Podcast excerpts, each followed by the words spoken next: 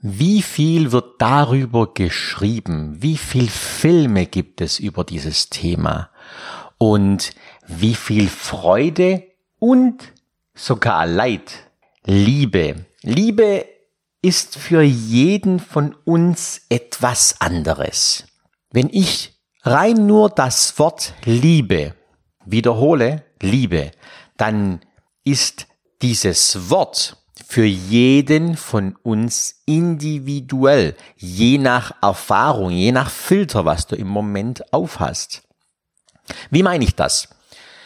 Wenn ich zum Beispiel sage, ich liebe mein Auto und der nächste sagt, ich liebe meine Familie und der nächste sagt, ich liebe mein Fahrrad und der andere sagt, ich liebe gutes Essen, meinen alle dasselbe? Es ist doch letztendlich immer dasselbe Wort, Liebe.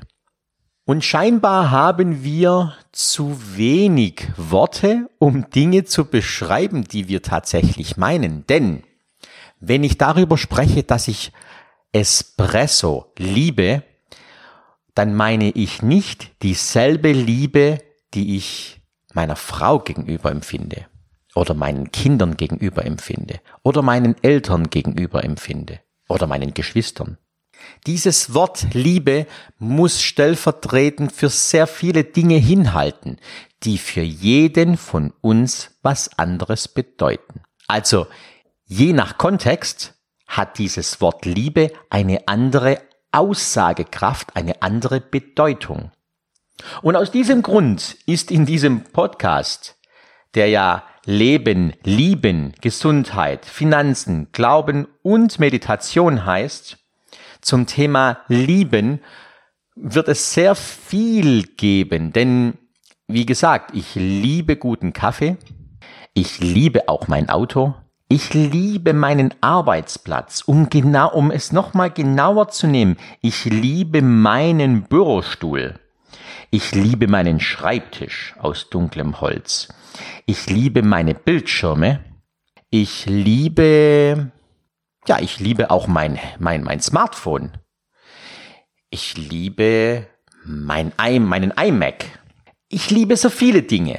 Und ich liebe meine Frau.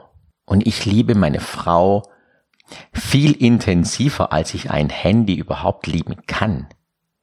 Die Liebe zu meiner Frau ist so intensiv, dass wenn ich ganz tief in dieses Gefühl reingehe, wie sehr ich meine Frau liebe, könnte ich weinen vor Glück. Das kann ich bei meinem Handy jetzt nicht behaupten. Also gibt es Liebe in unterschiedlichen Abstufungen. Liebe 1 bis Liebe 100. Und ich glaube, in dem Satz kann man schon erkennen, in welcher Tiefe ich das Wort Liebe verwende. Ich verwende das Wort Liebe sehr oft, glaube ich. Und das darfst du für dich auch überprüfen. Wie oft verwendest du das Wort Liebe?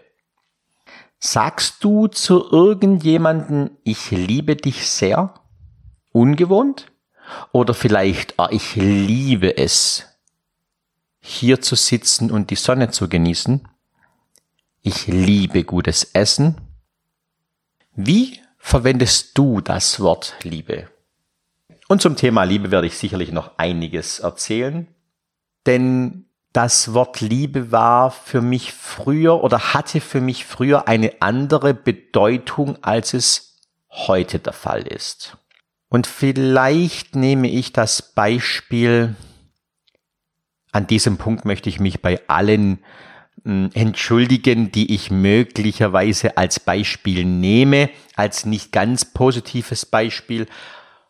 Und es sind nur Dinge, die ich so empfinde. Vielleicht sind die Dinge für dich, der da zuhört, so nicht passiert. Ich habe sie so erlebt. Also verzeihe mir bitte, wenn ich anderer Meinung bin als du. Ich nehme als Beispiel Partnerschaften. Es gab einige Partnerschaften in meinem Leben. Ich nehme mal die erste wichtige Partnerschaft. Ich war 17 Jahre alt. ich hatte noch keine großartige Erfahrung in puncto Partnerschaft. Meine Prägung, mein unbewusstes Vorbild war mein Vater. Mein Vater war, wie so ein Italiener eben ist, ein bisschen machohaft. Sein Frauenbild war der damaligen Zeit entsprechend. Der Herr im Haus ist der Mann, die Frau sollte Haushalt erledigen und die Kinder erziehen. Und wenn ich etwas sage, dann ist das Gesetz. So. Das war in Kurzfassung mein Papa. Und er hat mit fester Hand regiert. Nun war das auch so, dass ich diese, diese Art unbewusst übernommen hatte. Und in der ersten Partnerschaft habe ich damals schon den ein oder anderen Charakterzug diesbezüglich gezeigt. Nun war die erste Partnerschaft, also wie gesagt, damals war ich 17, nicht von Erfolg gekrönt, in Kurzform. Ich habe damals schon erleben und spüren dürfen, wie es ist, belogen und betrogen zu werden. Wenn ich heute darüber nachdenke, wie ich mich in der Situation gefühlt habe, ich dachte, mit 17 ist mein Leben vorbei. Es hat unglaublich wehgetan, denn ich glaube, ich habe tatsächlich geliebt. Ich habe diesen Menschen tatsächlich geliebt. Und musste dann feststellen, dass es sowas gibt wie heftigen Betrug. Also dieser Mensch hat mich hat mich hintergangen, mm, sie ist fremd gegangen und das eine ganze Weile, obwohl wir ja nicht so lang zusammen waren. Ich glaube, es war irgendwie nur ein Jahr oder so, wenn überhaupt. Und dieser Mensch ging fremd. Und ich kann mich heute noch ansatzweise an diesen unglaublichen Schmerz erinnern. Und diese Erfahrung sollte mich noch eine ganze Weile begleiten. Mein Vertrauen anderen Menschen gegenüber, vor allem anderen Frauen gegenüber, war schon sehr gestört. Ich habe sehr gelitten. Das waren schwierige Wochen, die danach vergingen. Und ich habe dann einen, einen anderen Menschen kennengelernt. Dieses Kennenlernen von diesem anderen Menschen war war von Humor geprägt, war von Leichtigkeit geprägt. Dieser Mensch, diese Frau war so, war so frei von Negativität, dass das kann man gar nicht beschreiben. Und es war ein unglaublich gutes Gefühl. Ich, der mit diesen ja, 17, knapp 18 war ich, als ich sie kennenlernte, der so so eine unglaublich negative Erfahrung gemacht hat, der so voller Schmerz war, der so voller Betrug war, lernen Menschen kennen, der absolut Leichtigkeit ausstrahlt. Und in Kurzform, ich gehe vielleicht zu einem späteren Zeitpunkt auf diese Beziehung nochmal ein, denn die Beziehung hat mich auch nochmal sehr, sehr, sehr geprägt. Bis heute, also viele Dinge habe ich, habe ich diese Menschen zu verdanken. Sie hat mir sehr viel beigebracht und gezeigt. Ja, und in dieser Beziehung habe ich all mein Macho-Tum, all mein Macho-Getue, all mein Misstrauen, all mein, meine Aggression reingesetzt es war schon ein, ein, eine, eine krasse Denkweise, die ich da an den Tag gelegt habe.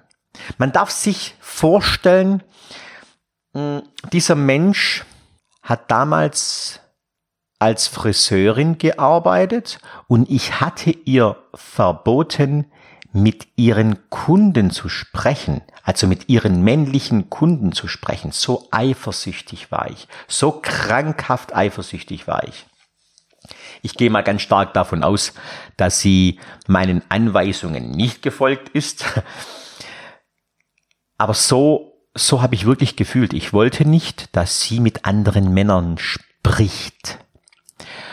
Obwohl es für mich schon eine Qual war, dass sie andere Männern an, dass sie anderen, andere Männer anfasst. Diese Beziehung mh, mm, ging eine Weile. Es waren auch schöne Momente und ich habe sehr viele Momente kaputt gemacht durch meine, durch mein krankhaftes Verhalten. Zu einem späteren Zeitpunkt war dann Schluss. Ich glaube, knappe drei Jahre hielt die Beziehung. Ah, immerhin, ne? Und ich bin aus der Beziehung raus und ich war nicht klüger.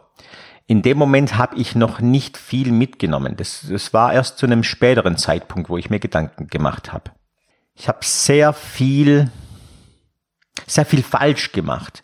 Auch die nächste Beziehung, das waren keine Beziehungen, das waren, das waren Versuche, anderen Frauen zu gefallen. Ich wollte gefallen. Ich habe immer wieder, ja, ich war als Jäger unterwegs. Dann war ich äh, in meiner meiner ersten Ausbildung war ich überbetrieblich ähm, im Blockunterricht in Schweinfurt und in Nürnberg und dort waren waren wir eine Gruppe von von Männern, von Jungs, äh, unterwegs, wir waren in Bars, wir waren in Diskotheken und so weiter. Und da haben wir sehr viel rumgeflirtet und auch da habe ich das ein oder andere an Erfahrungen gesammelt.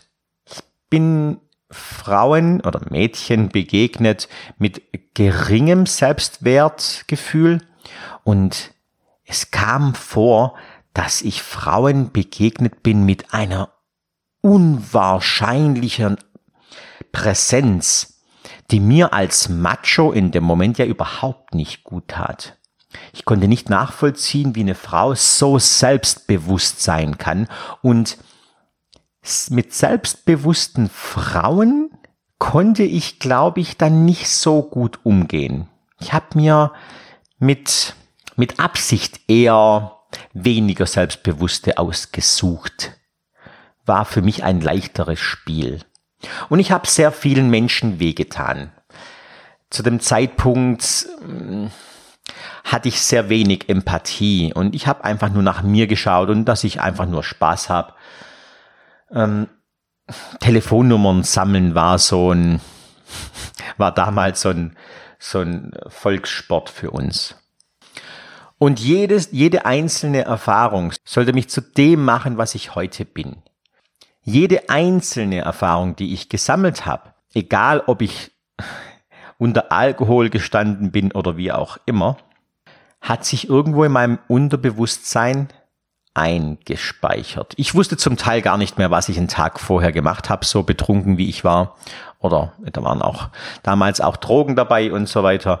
Also ich wusste zum Teil nicht mehr, wo ich einen Tag vorher war.